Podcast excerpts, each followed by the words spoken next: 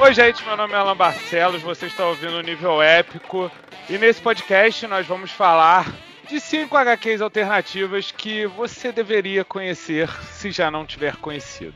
Eu tô aqui com Otávio Aragão. Olá, boa tarde, bom dia, boa noite, sei lá, boa madrugada. Diego Aguiar. Quem ficou já... com meu isqueiro? Pode mandar meu isqueiro de volta, por favor. É bom que o Diego sempre tem alguma coisa pra falar, cara. É. Tem uma, uma gracinha pra fazer. Obrigado, obrigado. Eu fico muito feliz que as pessoas reconheçam meus talentos. e eu fico muito feliz, porque sempre enche o espaço. e, como de praxe, Rafael Monteiro também aqui com a gente. Olá para todos e todas. Nós vamos fazer esse podcast da seguinte maneira. A ideia era que cada um falasse sobre uma HQ porque a nossa ideia era ter um quinto participante. Infelizmente ele não pôde participar, estamos aqui nós quatro, então um de nós vai falar sobre duas HQs. Por motivo de ataque de onça. Ataque de onça? Oi? ataque de onça mesmo? Quem pediu o mandarim de participar? Foi, ele foi mordido que... por uma onça. E... Ele falou que viu um barulho de onça perto da casa dele. Porra, rapaz, isso aí é Rafezuma, hein? Cara. Pô, a gente passa, não, na boa, a gente Sei. passa metade da nossa vida explicando pra gringo que aqui não é selva pra o mandarino fazer uma dessas. é porque ele também ele se mudou pra uma cidade de interior, né? E essas coisas acontecem.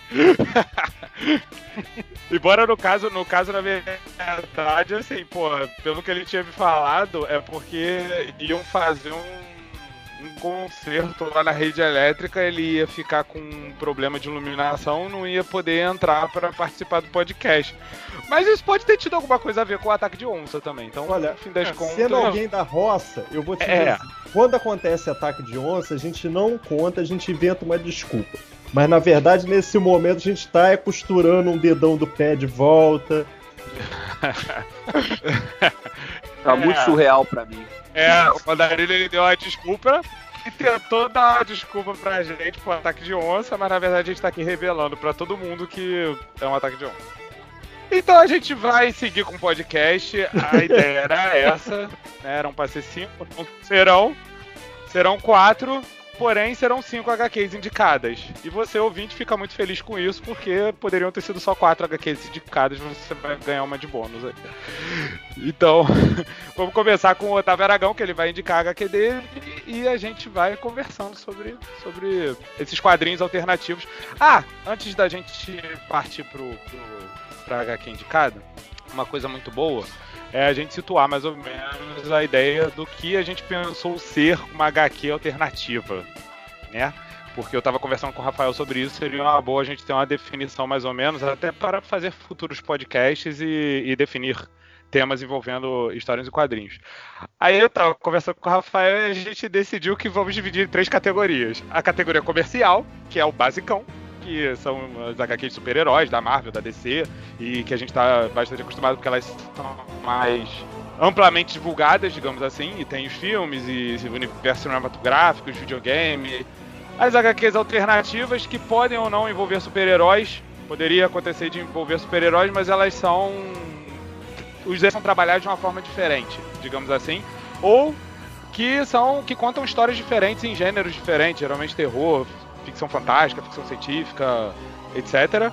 E as HQs independentes, que no caso são as HQs que geralmente são feitas por, por autores, mas sem, sem tanto o respaldo de uma editora. O que muitas vezes, hoje em dia, significa autores que fazem HQs por financiamento coletivo. Mas também pode englobar editoras menores ou editoras independentes. Neste podcast, a ideia é a gente tratar de HQs alternativas. E é por aí que a gente vai. Otávio. Oi. Manda brasa. É, tá, olha só. Em primeiro lugar, queria agradecer o convite. Fui pego um pouco de sopetão e. é, e eu decidi, olhei para estante e falei, Jesus, o que eu escolho, né? Milhão de opções. Com três opções aqui é que eu decidi falar a respeito. É uma HQ brasileira de 2012, A Máquina de Goldberg, da Vanessa Bárbara e do Pido Neste ela é de uma, uma autora paulista de nascida em 1982, e ganhou alguns, o, o prêmio Jabuti, já ela é, tem é autora de livros infantis, e essa HQ foi uma iniciativa da Companhia da, das, da, é, Companhia das Letras, né, aquele selo Quadrinhos Nascia, de juntar uhum. um escritor que não tivesse feito quadrinhos com um ilustrador e ver o que, que saía disso aí. Esse tipo de iniciativa, para quem me conhece, sabe que, que isso é muito caro para mim. Adoro essas coisas. Então o resultado nunca é algo assim, normal. Não sai coisa normal dessas coisas, né? Porque é alguém que não conhece a mídia, escrevendo para mídia, e um parceiro que não está acostumado com aquela pessoa. Eu adoro essas coisas, eu adoro até os ruídos que isso causa.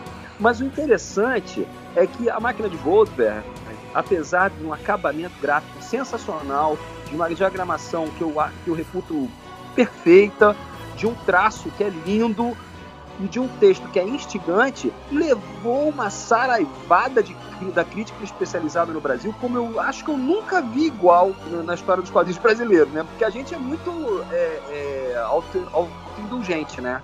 A gente elogia o amiguinho, né? né? Não, é, tradicionalmente a gente não é. A gente elogia o amiguinho pra caramba, né? Eu nunca vi alguém. É, pois é. No não, é até compreensível. Tem duas coisas nisso aí, né? Você vai gastar o seu tempo de site, o seu espaço no site, o seu tempo de, de, de, de vídeo no YouTube para falar mal de alguma coisa? Se é para isso, melhor não falar, não é? É, eu concordo. Eu concordo também. Você Geralmente. Cacete. A não, não ser que, a não ser que realmente assim seja alguma coisa que, porra, vale a pena você falar que não é bom. Tipo é, o filme do Venom. Veja. Mas tipo. Fora isso. Sou, eu, não sou contra, eu não sou contra a crítica negativa. Não é isso. Na verdade é, eu acho que eu acho que é maneiro você fazer a crítica negativa, mas quando ela vem com um viés construtivo, especialmente quando se trata assim, você falou que ela é uma escritora que não veio dos quadrinhos e que assim, talvez talvez uma, uma crítica poderia poderia ajudá-la né, né, no, achar o caminho, ser, não sei. Achar o caminho. Pois é. é pode ser, mas, ok. Mas é porque geralmente, é, eu tava conversando isso com o Rafael outro dia, geralmente as pessoas quando elas vêm fazer crítica negativa, ela, elas já partem do princípio, primeiro, que você usar o termo crítica em alguma coisa já significa falar mal e, e negativamente. Tá, sabe? É. Então, então e, e, na maioria das vezes a ideia é que eles venham falar mal, assim. Você não vê. Eu não sei. Pessoa... Eu não sei, eu não sei assim, é, não, não vem tá? muito pelo viés da análise, vem muito pelo viés da crítica em si, sabe? Enfim, aquela coisa de, pô, criticar é, é apontar os defeitos. Mas, não vem a coisa gente... da análise. A gente aponta os defeitos e as qualidades e estabelece um equilíbrio e, e parte daí, enfim. De qualquer maneira, o ponto que eu, que eu considero interessante é que é uma obra que leva você a ler outras obras. Ela fala de teoria do caos, porque ela basicamente é a história. É uma história. É, é, ela pega. Acabou-se de uma história clichê, que é o nerd rejeitado indo para uma colônia de férias do colégio e joga esse personagem no, que não é um personagem simpático, o que já me agrada, né? Ela não apela para a gente ter simpatia por ele. Não, ele ouve música que não deve, ele é obeso, quer dizer, música que não deve, ele ouve muito punk rock, porque há todo um preconceito contra o punk, há um preconceito contra o gordo, há um preconceito contra tudo. Ele não é brilhante, o personagem principal não é brilhante, ele se chama Getúlio, e me fez até ficar viajando, né, assim, por que, que ele se torna uma pessoa extremamente vingativa contra quem faz bullying, né? E eu me lembrei do Getúlio Vargas, né? Getúlio Vargas, aquele cara baixotinho, gorduchinho, baixotinho, carequinha, com aquela carinha, né, e tal, e pô, ditador, caramba. E eu fiquei pensando, será que esse nome é um nome escolhido de propósito? E, ou seja, quando a obra te faz pensar nessas coisas, a obra tem alguma coisa, entendeu? Tem algum, tem, tem, tem algo além. Você, eu fiquei ali dando voltas na minha cabeça, entendi, buscando entender. Mas bom, então nesse, é, durante esse sofrimento desse personagem, desse Getúlio, ele encontra um senhorzinho que é o, o tio que, que, que faz a, a, gerência do, do acampamento, observando esse velho, que é um velho recluso, que é um, é um personagem clichê, é verdade, né? O velho recluso que vira seu mentor, né? Ele descobre que o personagem, que esse velhinho, ele tem um hábito de fazer máquinas de Goldberg. O que é, o que é uma máquina de Goldberg? E olha aí, né? Uma máquina de Goldberg, ela é um Isso projeto... É uma coisa boa para explicar. Pois é, é um projeto de máquina impossível criada pelo cartunista Rube Goldberg, que, é, ganhou inclusive o, o, o Pulitzer de, de, melhor cartunista. E ele nasce na virada do século, né? Ele, é de 4 de julho de 1883 e morre em dezembro de 1970. E o, o Goldberg, ele, ele criou, é, ele é um dos pais das histórias de quadrinhos, ele influenciou as histórias de quadrinhos. Quando a gente vê um desenho animado do Papaléguas, o Coyote está lá fazendo aquelas armadilhas malucas, ele está bebendo diretamente nessas invenções loucas do Rupert Goldberg, entendeu? Então tem uma influência muito grande em tudo aquilo que a gente curte. A, a pesquisa é muito intensa em cima das máquinas. São as máquinas meio que ligadas à teoria do caos que você estava falando. Sim, exatamente. A, a ideia, o, o, personagem principal ele é assombrado pelo medo de qualquer coisa que eu vier a fazer vai influenciar no universo né? Por causa daquela coisa da borboleta que bate asas e provoca um terremoto, provoca um furacão. ele fica assim, pô, então a gente não pode viver. Qualquer coisa que a gente fizer, qualquer opção que nós tivermos, vai acionar uma máquina de Goldberg, que a gente não sabe como funciona. E então a, a história vai num crescendo em que as máquinas, é, é, uma máquina de Goldberg é construída uma atrás da outra, que o velho é um maluco, né?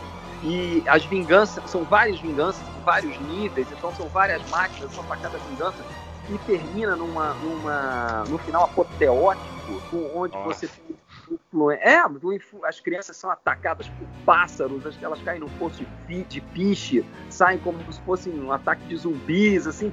Cara, é muito doido o negócio. E assim, e, e pra pensar essa doideira é, da, da, da, do roteiro, porque tudo bem, ele, veja, isso é que eu acho genial. São personagens clichê? São. Mas esses personagens personagens clichê estão a favor de uma história que de clichê não tem muita coisa não, cara. Uma das críticas que fizeram foi essa, ah, os personagens não têm empatia. Eu adoro personagens antipáticos. Aliás, quem lê histórias sabe disso, né? No, outro dia me recebi uma crítica, você não tem um herói. Não, é. não acredito neles. Não, não posso ter nenhum. Não acredito neles. Né? Então, é, cara, Justo. pô, não, não posso escrever história de herói. Eu não acredito acredito que eles existam. Todo mundo é cheio de defeito, todo mundo, a pessoa, a melhor pessoa do mundo é cheia de problemas. Então, cara, como é que vai ser isso? E eu acho que a, a Vanessa, é, eu não a conheço, tá? Vanessa Bárbara, eu a conheci nesse trabalho, nunca tinha lido nada dela antes e achei, pô, fenomenal o que ela consegue fazer aqui, cara. Sabe, quebrar os clichês, transcender os clichês e, e gerar, inclusive, antipatia nos leitores. Adorei isso adorei, na verdade, há uma regra, né, que fala assim, a crítica. É, a crítica, ela é outra camada da obra de arte. Né? A obra de arte, ela vai além junto com a crítica, entendeu? Ela, ela transcende. A crítica ajuda, mesmo a crítica negativa, ela transcende. Então eu acho que essa, esse, esse desgostar que a crítica teve, que a crítica demonstrou pela história, é, é, é, sensacional, cara. É um negócio além do, do, do, do, normal, é um elogio à obra, na verdade. O cara, os caras desceram o cacete, acharam ruim, acharam. Mas, pô, pô, te moveu, né? Pelo visto, te moveu, né? Porque se fosse uma obra ruim, baixa, fraca, você é, não teria. Pior seria se fossem diferentes. Exato. A indiferença é muito pior. Não falar a respeito é pior. É por isso que, inclusive, eu acho que a crítica negativa é, é, é contraproducente. É. Porque você está falando sobre a obra. Se você realmente não gostou dela, não fale sobre ela. Mas o que eu acho interessante é que a máquina de Goldberg ela faz uma coisa que é imprescindível e, e típica das grandes obras. Ela leva você a procurar outras coisas, a se informar mais, a entender outras coisas, a aprender, a, sa a sair um leitor melhor da leitura, entendeu? E aconteceu isso comigo, eu não sabia, admito a minha, a minha ignorância, eu não conhecia, claro que eu conhecia o conceito da máquina de Goldberg, mas eu não sabia quem era, quem tinha sido o Ruth Goldberg. Eu conhecia isso porque eu lia Mad quando era criança, né? E o Al Jaffe, que era um, um grande discípulo do, do Goldberg, fazia seus desenhos também de máquinas malucas lá, né? De Ruth Goldberg. Ele deu, ele deu continuidade a isso na, na Mad. Mas eu nunca é. tinha ido atrás do Ruth Goldberg em si. E essa história me fez, quer dizer, o Al Jafé, que é muito bom, não me fez procurar o Goldberg.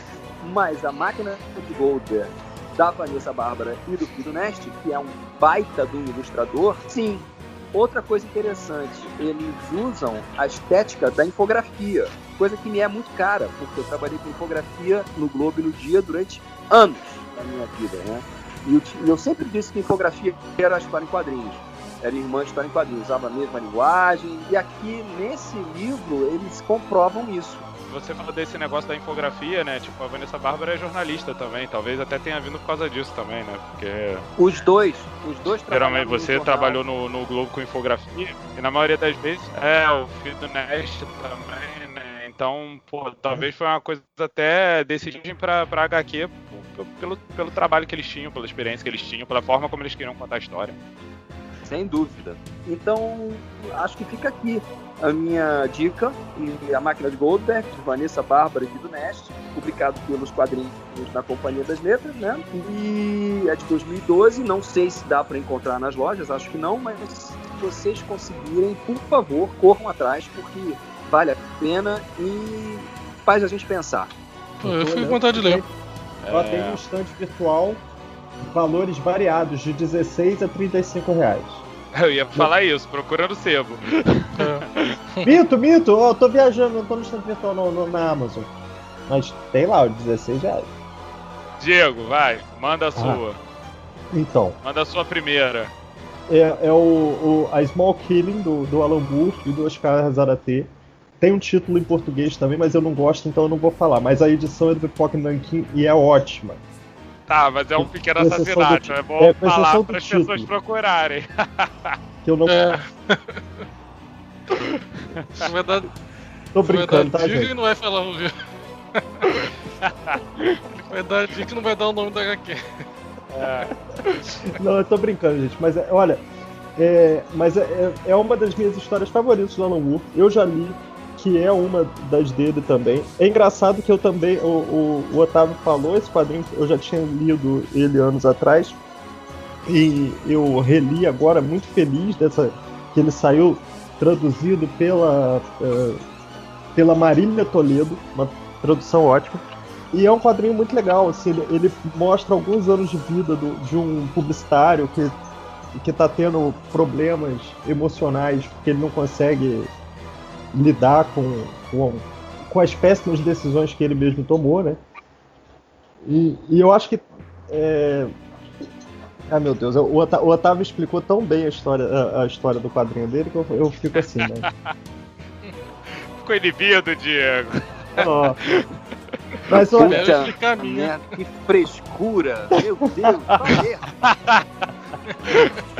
Mas olha, é, o, o, o, o Pequeno Assassinato é, é, é, muito legal porque a, a técnica narrativa de, de ir e voltar no tempo e, e a narração em off, que ela não é ela não é linear, né? Ele, é, é, como se fosse uma torrente de pensamentos, assim, que a, aborda vários assuntos ao mesmo tempo. E é engraçado isso que eu tô, eu tô lembrando que, que eu tô que eu, eu, alguém falou há pouco tempo que o Oscar Zarate não gostou de trabalhar nisso com o Alan Moore, e eu nunca ouvi essa história antes. E eu vi um vídeo também há um tempo atrás de um camarada falando que, que o texto, que tinha muito texto, que. Mas eu não acho, eu acho que é uma HQ super bem equilibrada. Tem algumas páginas que são assim. É, para enquadrar. Mas as HQs do Alan Moore geralmente tem muito texto, assim. Ele é um cara que ele usa bastante o textual nas HQs dele. Não pois é. Texto, não. Eu não acho que tem muito texto, não.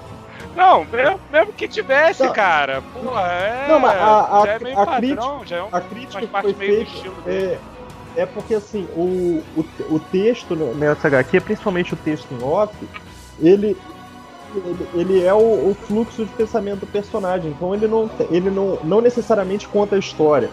E, e, e, a gente está falando de, uma, de, um quadrinho que também não é linear, né? Ele, ele ah. vai e volta ah, o, o, tempo todo. Então, sei lá, não, não, me parece que, que esse seja um ponto a criticar.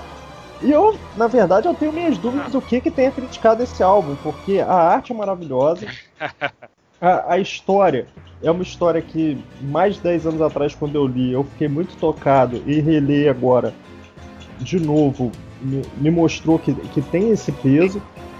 É, continua né, é perceptível essa, o, o poder da, da, história, né? E, Então, como o personagem volta para uma cidade pequena, isso é, isso é, é a, a, parte mais interessante para mim, assim, de você tirar a narrativa dos grandes centros, né? Primeiro ela sai de Nova York, depois ela sai de Londres, e aí ela vai para um pequeno distrito. E aí eu acho que a história fica até mais interessante, porque você começa a perceber os padrões e, e, e até, é, como é que eu vou dizer, as máscaras da narrativa começam a cair, né? Porque não importa mais quem é o. o, o a, a, ah, é, vou falar a sinopse. A sinopse é esse publicitário, ele tá voltando para casa depois de um tempo, e aí ele encontra um garoto que fica aparecendo para ele o tempo todo, e ele fica, começa a ficar assombrado dessa porra desse garoto. E. Mas chega um momento, assim, na terceira parte da história, né, que isso não importa mais. Você descobre o segredo e as coisas. Porque é, é, o Otávio estava falando sobre personagens antipáticos, né? O protagonista dessa história é um puta antipático. É um babaca.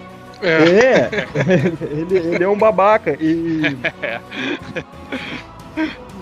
e, e, e, como é curioso, assim, de você perceber essa, é, é, essa tentativa dele de fazer as fases consigo mesmo, assim, que é, é um perdão meio hipócrita, né? Mas, mas é, é curioso porque o, ele, ele se salva.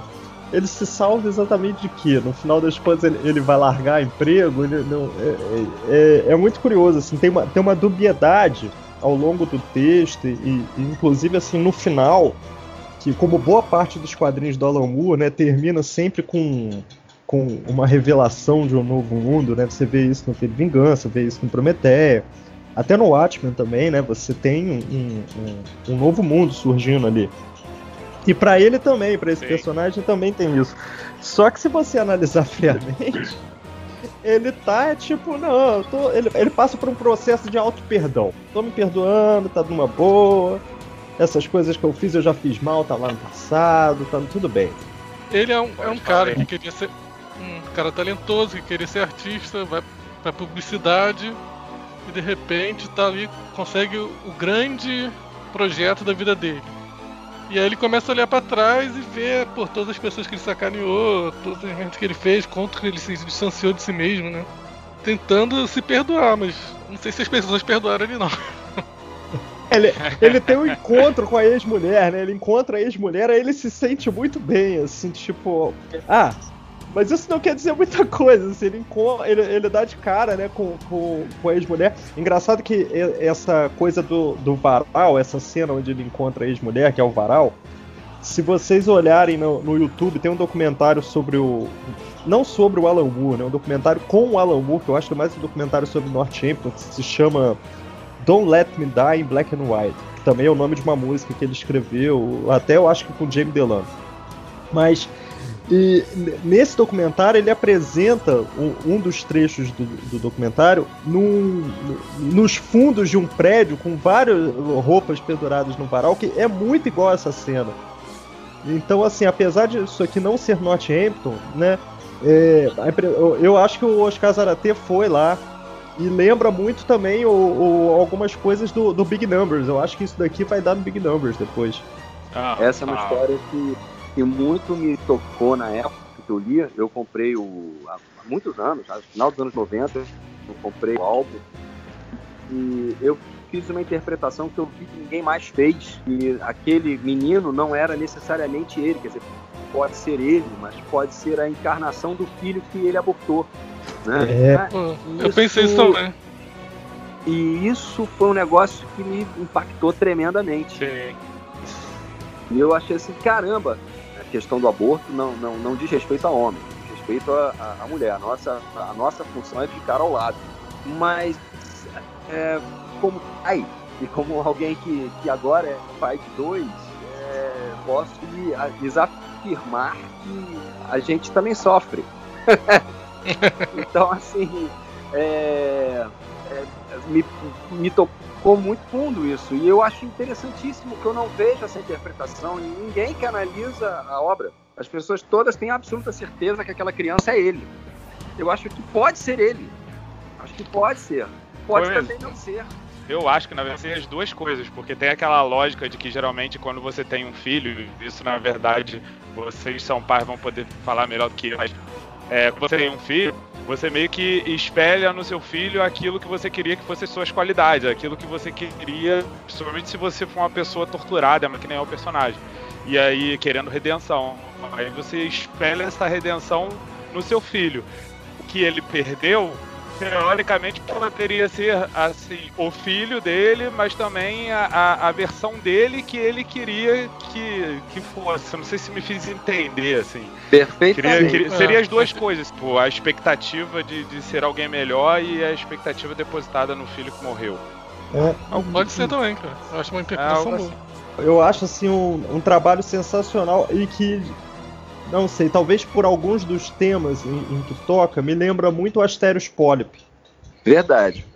Mas é curioso, assim, porque no Asterios Polyp, né, o personagem de fato se torna alguém melhor, né? Ele faz toda uma jornada em que ele, ele, ele perde coisas e tal. Esse daqui não, ele abre mão de coisas, assim, no final ele, ele compra o um jornalzinho, né, para procurar emprego, tipo, voltar pra minha cidade não, não dá para saber muito bem, não dá para saber muito bem qual é o futuro dele. Mas pequenos o, assassinatos. É, mas o, o pois é, para mim o título teria que ser no plural. Ou teria que ser a pequena matança. Mas aí, mas aí é que tá. Ninguém, é me, ninguém me perguntou, então. É, mas é que tá, Diego. Pra mim é muito claro de por que, que é singular. Porque é o assassinato do filho.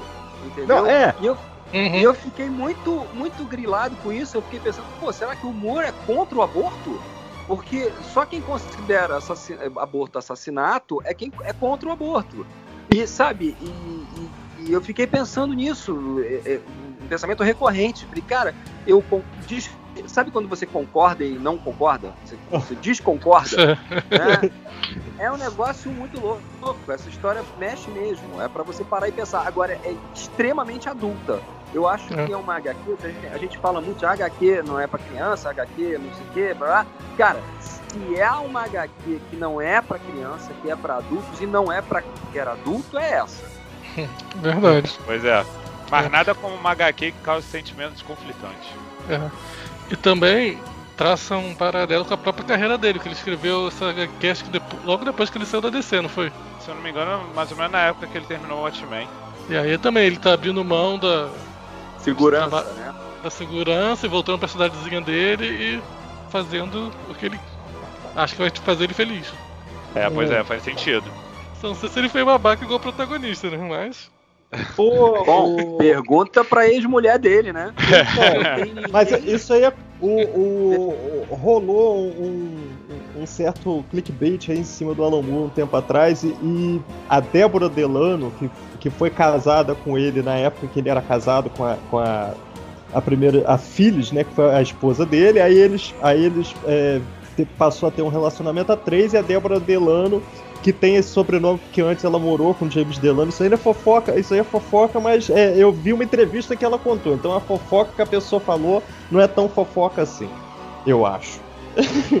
mas só que né, é, é, numa entrevista recente, falam alguma coisa disso, né? De, de, de, é, é, o, o Grant Morrison começou também a falar isso daí, que o Alan usava muito do abuso nas histórias dele e tal. E a Débora Delano, que foi, o Otávio falou a pergunta para a esposa dele, então, uma, da, uma das, ex, das ex-mulheres do cara defendeu ele e disse que era um horror é, levantar esse tipo de coisa de alguém que passou boa parte da vida defendendo a liberdade das pessoas e, e os direitos dela. Eu, eu, não vou achar a entrevista agora, senão citava. Eu vou procurar aqui, depois eu cito. A gente acredita. Agora, no caso, é a vez do Rafael. A minha vai ser difícil até de fazer uma sinopse. Porra, é. cara, vai, vai, filho. Vai. É. Apenas vai. É, a HQ que eu escolhi, em português, chama As Aventuras de Luther Arkwright, do Brian Talbot fez o roteiro e arte.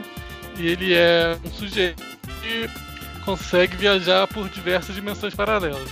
E descobre que existe uns, uma organização chamada Dilaceradores que lidam com esses mundos paralelos tentando manipular para em favor dele mesmo, deles mesmos. Né? E ele descobre que existe um existe uma parada, não sei como chamar, que é fogo gélido É um troço que pode destruir todo o multiverso. O gélido, um artefato. E aí a história é se passando dele. Já gostei. Não conhecia, mas já gostei, já quero ler, não me interessa mais o resto, tô zoando. e a história se passa assim, dentro desse multiverso, ele vai. Ele consegue pular de uma para outra e sempre combatendo esses caras. Só que é, se foca mais em uma realidade paralela específica que a República lá do Cromwell, do, na Inglaterra, ela na história durou 60 anos, ali no século XV, XVI, mais ou menos, não lembro exatamente. Só que nessa perdurou, não teve mais monarquia e a república meio que virou um, um estado totalitário, meio que nazista. E o, o Luther ele é meio anarquista. Ele ao mesmo tempo tenta evoluir para transcender, atingir uma iluminação e aí usa drogas, faz sexo tântrico. Tem uma, tem uma personagem, acho que é Rose, ela tá em todas essas todas as realidades, ela não viaja, mas ela consegue ter uma que tenha consciência do que acontece com a outra. É que tem certo momento que ele transcende do mero humano, assim, tá meio budista, meio Dr. Manhattan. É muito muito de série. Tipo, Alan Moore, Neil Gaiman, é, então, né? Eles, isso que eu chegar. Bebendo dessa fonte aí, né? Porque, porra, vou te falar, cara, Invisíveis, Planetary, Sim. Inclusive a arte do John Cassaday me lembra um pouco dele. É, tudo bem. Ok, mas, essa, mas esse trabalho deve tudo e mais um pouco a Michael Moorcock, né? Isso. Que é o inventor do conceito de multiverso, né? E o Luther ah. Arkwright, na verdade, multiverso, nada sim, mais é do que o, o, uma versão alternativa do, do Jerry Cornelius, né? Que é o personagem do o Guerreiro Imortal, do, é o grande personagem que uhum. cavalga o multiverso criado pelo Michael Moorcock. O pai de todo mundo que faz essas paradas aí é o Michael Moorcock, né? Isso. Mas ele só implica quando um careca rouba o trabalho dele. é, o Moorcock, inclusive. pois é, pois é. Não, assim, não, não, não desmerecendo também o trabalho do, do, dos Invisíveis, do Planetário, que eu adoro, tipo, é só assim, porque as referências são realmente. As inspirações, as referências são similares, assim, tipo, acenderam a luzinha. Não, inclusive o Moorcock escreveu mais que uma introdução pro. Claro. Quando saiu reunido. Né? Depois. É, você tem que ver que todo mundo paga pau pra ele, né? O Alan Moore bota o, o, o Jerry Cornelius no, na, na Liga Extraordinária, né? Bota lá uhum. uma participaçãozinha o menino, o Morrison também faz citação direta. Não, é meu ídolo, não sei o quê. Todo mundo puxa o saco do velho. O velho gosta, né, cara? Porque a velha vai lá, não, pois é. Parece um grande vovô, né? É, e, é o ca... e, e é o cara que apresentou Arthur C. Clarke pro William Burroughs. Como se ele não, precis... não fizesse mais nada, né? É. Fizesse só isso, tava bom, né? Não, pois é, cara, mas tipo, é, é, é o, o, Michael Moorcock veio de um cenário tão foda que, tipo, numa festa de final de semana ele tomava uns porre com o J.D. Ballard. E, e, e, sabe Deus, talvez esse mesmo final de semana ele escrevesse um puta livro, porque o, a gente tá falando de um cara também que escreve de uma maneira assim, volumosa. Né? Maníaca. Né? É porra, ele, ele desenvolve vários, várias histórias e, e geralmente com universos interligados mesmo. É, uma coisa que não significa muito, mas assim, que pra mim foi, foi, um, foi muito legal. Ele deve, fazer, ele, ele deve fazer isso com todos, mas eu gostei muito quando ele elogiou a minha ilustração do Elric, né? Lá, que eu tive a audácia de mostrar para ele, que desenhinho que eu fiz do Elric. Ah, muito bom, Aragão. ah, legal. Ah, eu legal, cara, porra. Quem curte histórias licérgicas, histórias que não seguem a cronologia, o tempo vai e volta. Gente, posso falar, confessar um negócio? Confesse. Eu li esse quadrinho quando eu tinha uns 19 anos e não gostei. Muito Tudo bem, cara. É, Tudo bem. Isso é um tipo de coisa que a gente não fala, né? é. Não, mas olha só, eu tô, eu tô é. falando isso porque eu reconheço. Oh, o do Luther tá? Arkwright? É, mas eu, eu reconheço meu erro, depois eu, depois eu me toquei. É, porque na verdade é uma HQ que você realmente tem que ler várias vezes. explain.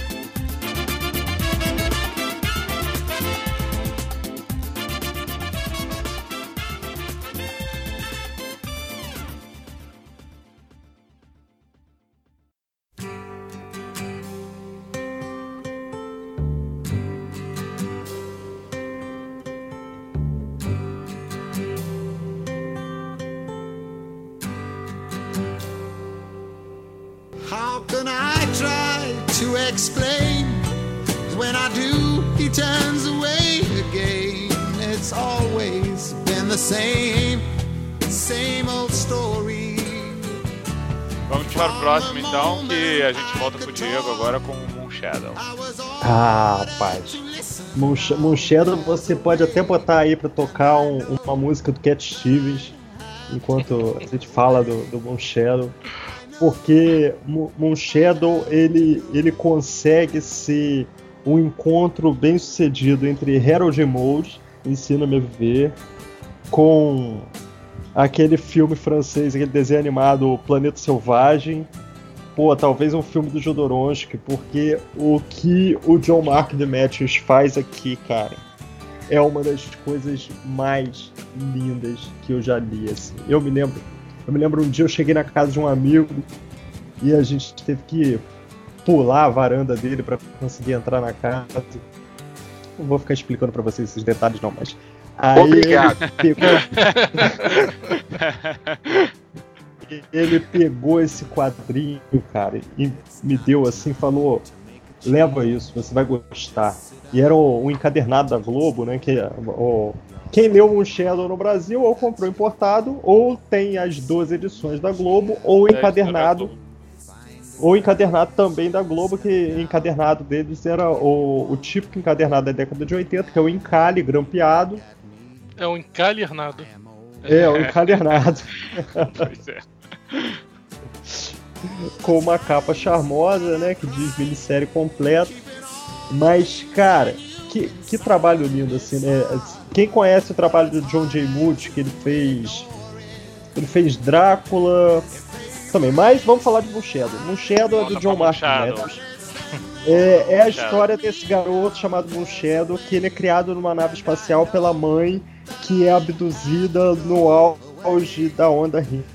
Tem mais de 10 anos que eu não releio Moon Shadow, então eu, eu pretendo começar a reler amanhã, porque vocês falaram disso, aí eu fiquei empolgado e, e folhei. Mas então.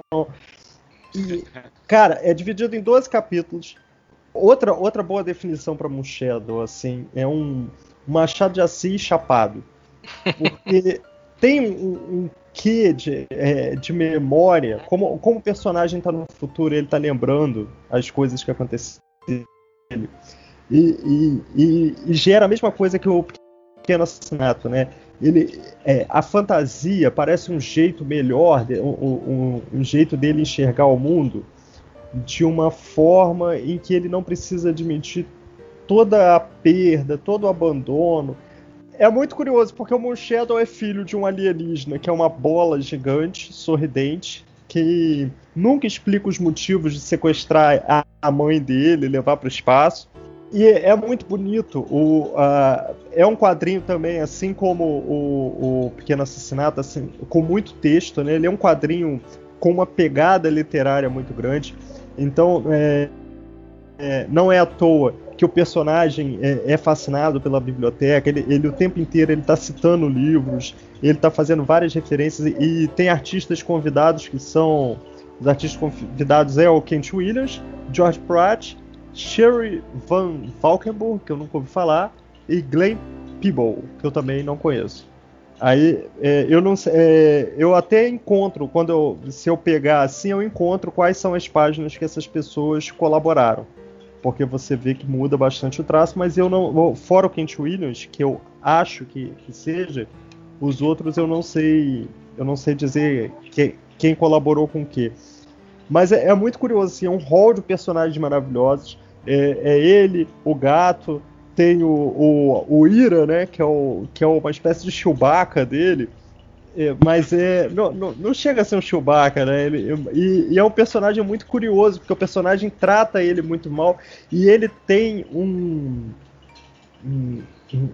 uma afeição, um compromisso em cuidar desse personagem que ele sabe que é tão carente e, e desprotegido quanto ele.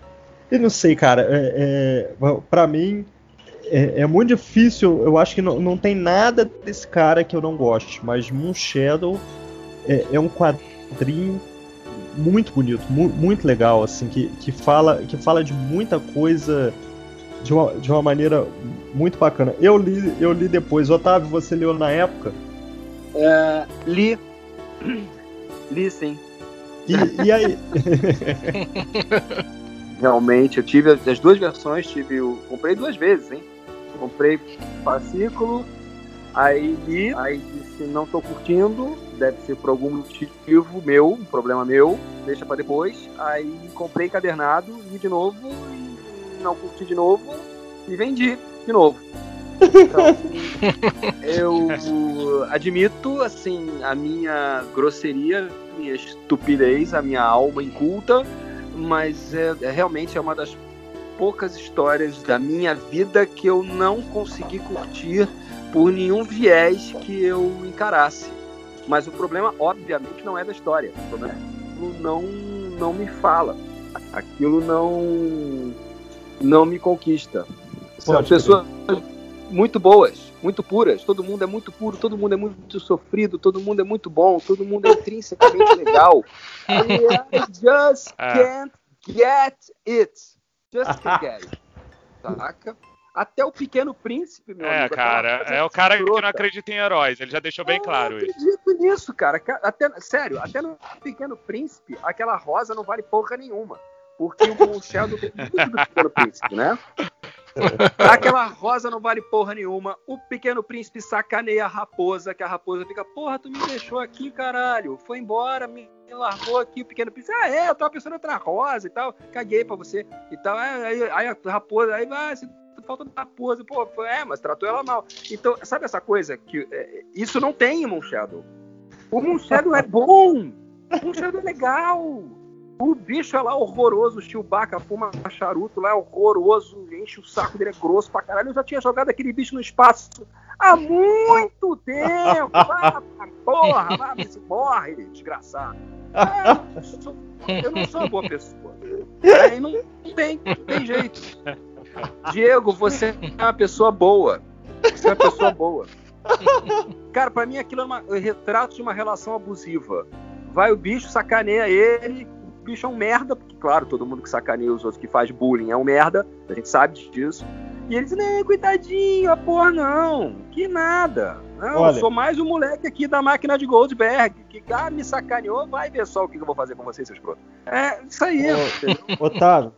Oi. Tô, tô, não, não, não, não chega a ser uma praga, mas ia ser muito, mas ia ser muito engraçado porque eu ouvi um boato que isso tá para ser relançado. Acredito Parabéns. até que pelo, pelo Pipoque Nankin. Seria muito engraçado Não. assim se alguém desse uma ideia pro Pipoque Nankin te contratar para você ter que encarar essas mil e tantas páginas do Muxé. Veja bem, veja bem.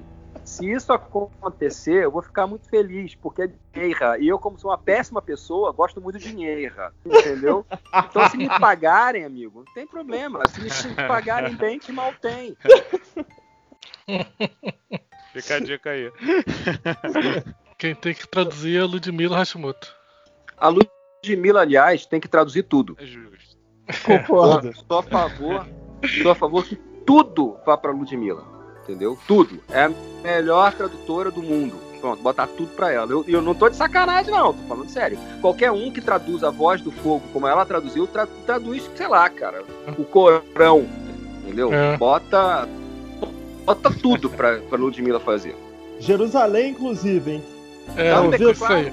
A gente tem que lançar essa campanha. Ludmilla pra Jerusalém. Não, Ludmilla pra traduzir qualquer coisa. Quem vai botar pra traduzir? Bota a Ludmilla. Tá bom, ela resolve. É, Acho mas é, só pra falar também. Tem alguém aí que deu jeito com Prometeia. Mandou muito bem. É. Rapaz, eu não quero mais falar sobre isso. pois é, então. Pois é, então. É, é, eu, eu estou falando. Arrebentou, mandou muito bem. É. Deixa eu complementar aqui um negócio, então, para mudar de assunto completamente. Moon Shadow teve uma sequência e é bom que se forem lançar Moon Shadow, tem que lançar o Farewell Moon Shadow também, que lançou 10 anos depois, 1997. E é uma história muito bonitinha também, que o Otávio não vai gostar, porque é mó dramalhão da porra. É, o, o Faroel Monchado, ele já não é nem é, Ensina-me a Viver. Ele é aquele muito além do jardim, o, o Binder, do Peter Sellers, sabe? Que é um não excelente acontece... filme. É, que não acontece porra nenhuma. É um filme lindo não, não. que não acontece porra nenhuma. Mas ó, o, o Joe Mac, o Joe Mark Demetrius, ele nessa época ele estava começando a, a, frequentar ali o as rodas de meditação ali do, do Meebaba, que é um camarada que o Avatar Meebaba, que eu acho que faleceu aqui um pouquinho antes da época do Moon Shadow, mas ele ficou uns 40 anos sem falar. E foi um guru famoso. Eu acho que hoje em dia, eu acho que tem uma irmã dele ainda que tem algum instituto, alguma coisa assim. O, o John Mark Metz de vez em quando fala dele no, no blog dele. Mas é, é muito bacana, porque tem esse lado espiritualizado que tem no Moon Shadow, tem muito a ver com a biografia de John Mark Demetrius, que é, hoje, inclusive, eu falei sobre isso, porque você falou da, da, da, da, Ludmilla, ela tá traduzindo uma parada do, do, do, do Demetrius, e ela tava elogiando, e aí eu lembrei de, do encontro que ele teve com o John Lennon. Então você vê uhum. assim, ó, ó, olha só, o cara, o cara é um, é um ex-hippie, né? A gente tá falando de uma galera muito é todo mundo muito bonzinho mesmo, mas, mas ao mesmo tempo é um cara que sabe colocar um humor muito fino. A gente, a, a gente leu Liga da Justiça dele. Sem dúvida. e a gente se importar. É, é curioso, porque né, além de ser um negócio super bem humorado, a gente se importava com aqueles personagens. Vamos passar para a última, que é a minha. Certo? Esqueci qual é. Qual é a sua? Ainda tem alguma coisa para falar? Eu ia não. perguntar se vocês leram Eu vou falar. Oi? Então, cara, o que acontece? Eu li, faz muito tempo, não lembro de quase porra nenhuma. Porque eu era, eu era muito garoto.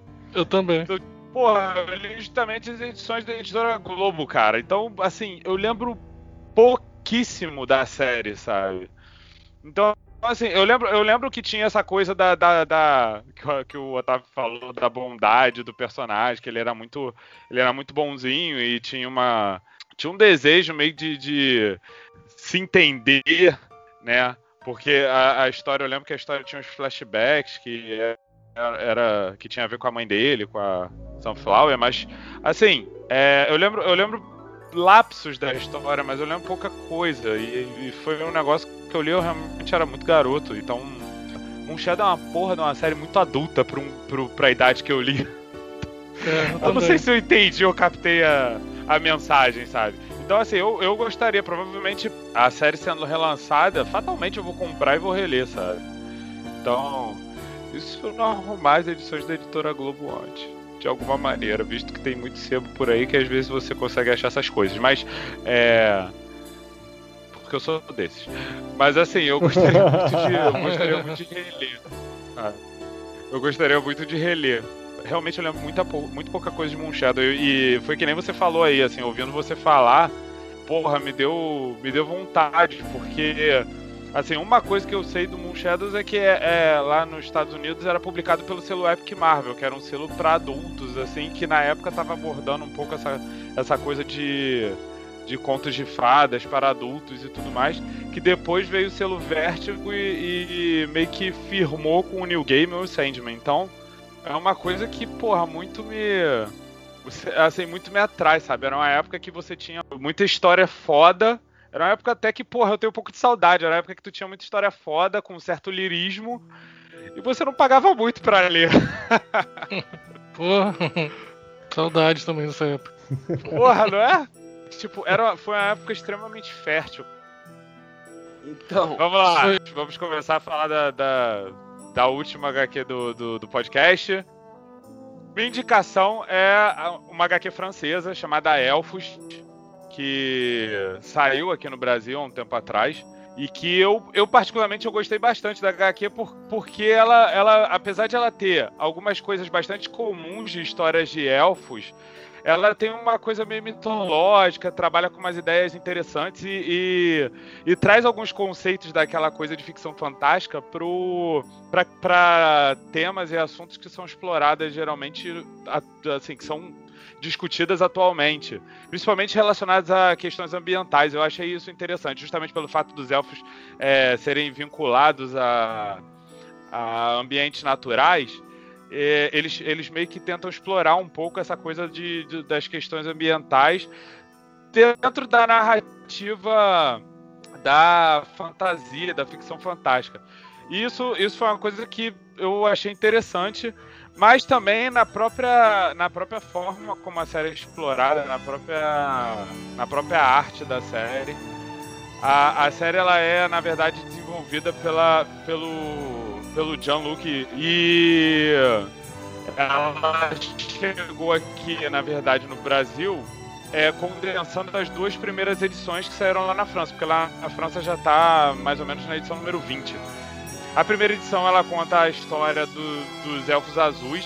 Isso é uma coisa interessante também, assim, é, os elfos são dirigido, divididos em cinco raças, cinco sub-raças. É meio parecido com Dungeons and Dragons nesse sentido. Tem a raça dos elfos azuis, que são, digamos, elfos do mar. Tem os elfos silvestres, que são mais vinculados ali às florestas. Os elfos brancos, que são os elfos mais altivos, eu diria que são mais próximos dos elfos do Tolkien. Tem os meio-elfos, que é a mistura né, de, de elfos com humanos, né? Eles nascem do, do relacionamento entre elfos e humanos.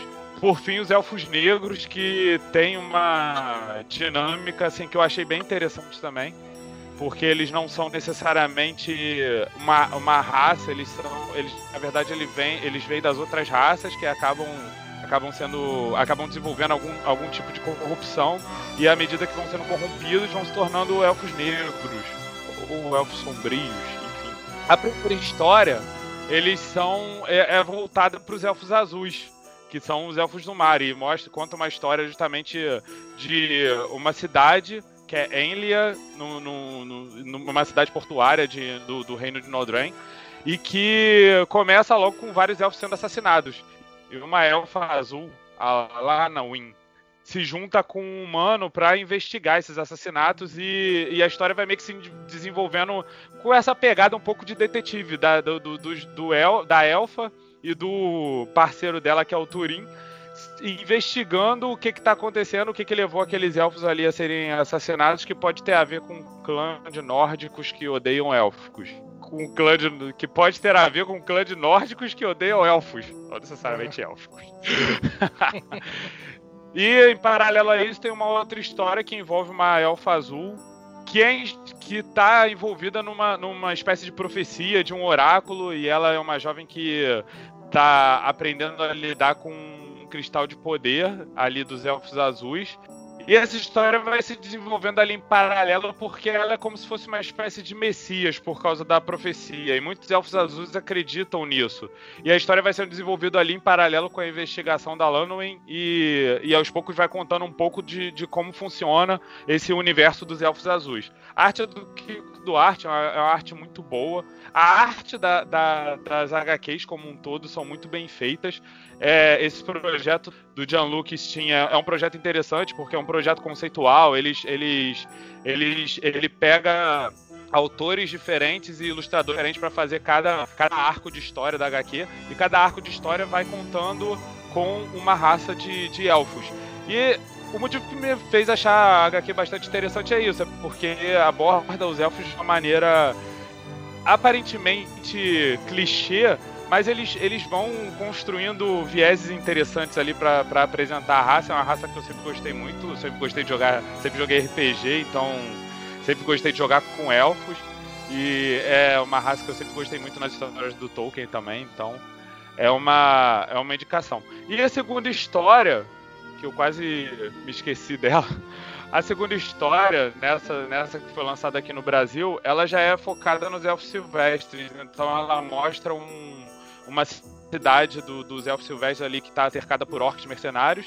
A filha do rei ela se embrenha na floresta para poder tentar é, e no fim das contas ela acaba descobrindo que pode ser uma última descendente dos druidas porque os elfos da floresta é, eles, eles são vinculados com poderes druídicos e tudo mais.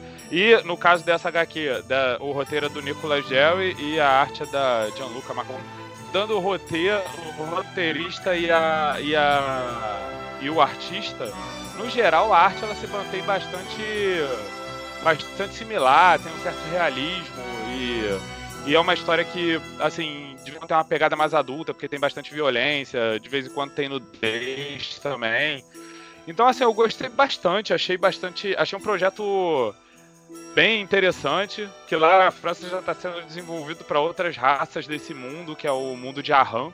Lá já tem anões, tem, tem, tem HQs focadas nos anões, mas o, a, a história dos elfos em geral é a história principal porque os elfos eles são a raça principal de, desse universo e eu achei bem interessante assim tem uma tem uma tem uma pegada interessante de ficção fantástica e que vale a pena não foi muito sucinto para falar a verdade não, não, olha, olha vou, vou te falar uma coisa você, você me fez até interessar pelo negócio, porque assim, quando você falou elfo, eu, outro dia eu estava implicando, porque é uma coisa que eu, eu tenho uma certa implicância, assim, elfo. Aí eu fiquei, putz, história de elfo. Aí você falou, aí eu fui olhar as imagens no, no, no, as imagens do quadrinho aqui. Falei, olha só, rapaz, isso parece ser interessante, porque é, tipo falar um negócio, se tem uma coisa que eu, eu, eu olha que eu gosto de Highlander 2. Se tem uma coisa que me afasta é quando falam que tem elfo na história. Fico meio. Né, mas eu gostei da proposta. Gostei da proposta. Fiquei interessado em ler. Eu, e, e te dizendo, eu como, acho... como eu fiz resumo de duas HQs então eu não consegui explicar nada, você conseguiu explicar bastante coisa aí. É, Cara, assim, eu, eu na verdade, porra, eu fui atraído pela HQ de elfos, diferente de você. Mas. Mas o negócio todo, assim, que me deixou mais interessado realmente é porque as ilustrações, elas, elas têm uma pegada meio, meio realista, assim. Tem, tem, uma, tem uma pegada mais, mais robusta, assim. Eu diria que, porra, lembra um pouco, lembra um pouco as ilustrações das HQs do Conan, sabe?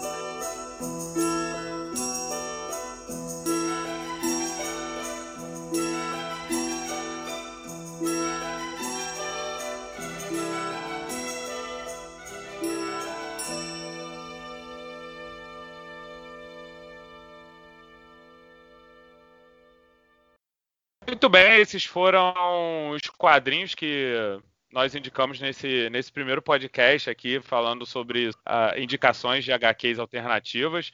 É, nós esperamos voltar em podcasts futuros falando sobre outras HQs, falando sobre outros tipos de HQs que a gente comentou no começo, né? Comerciais, alternativas, independentes, juntando essa galera maneira para conversar sobre isso.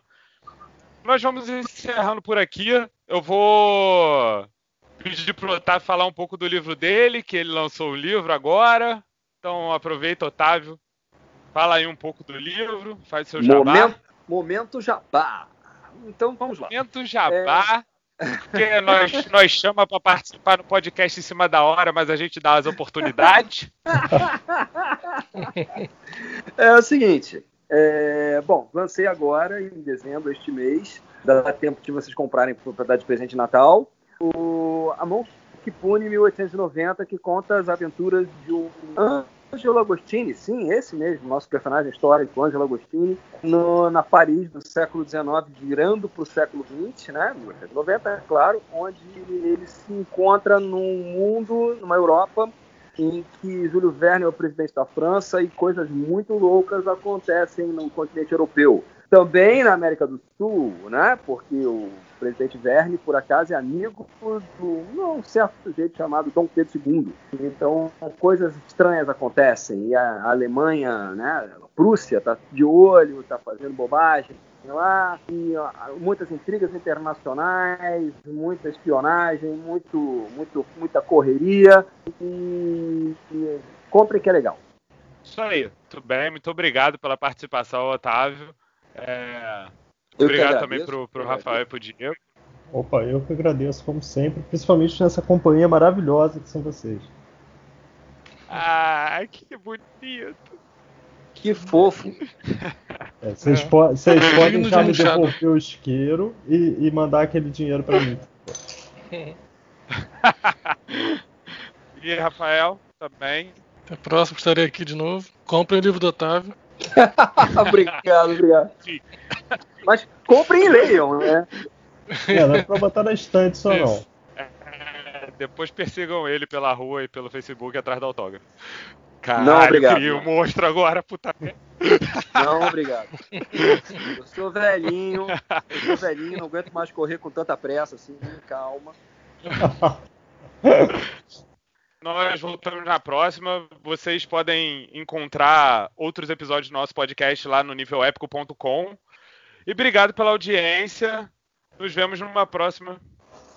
Nos falamos numa próxima oportunidade. Soa muito melhor. right. Bye bye.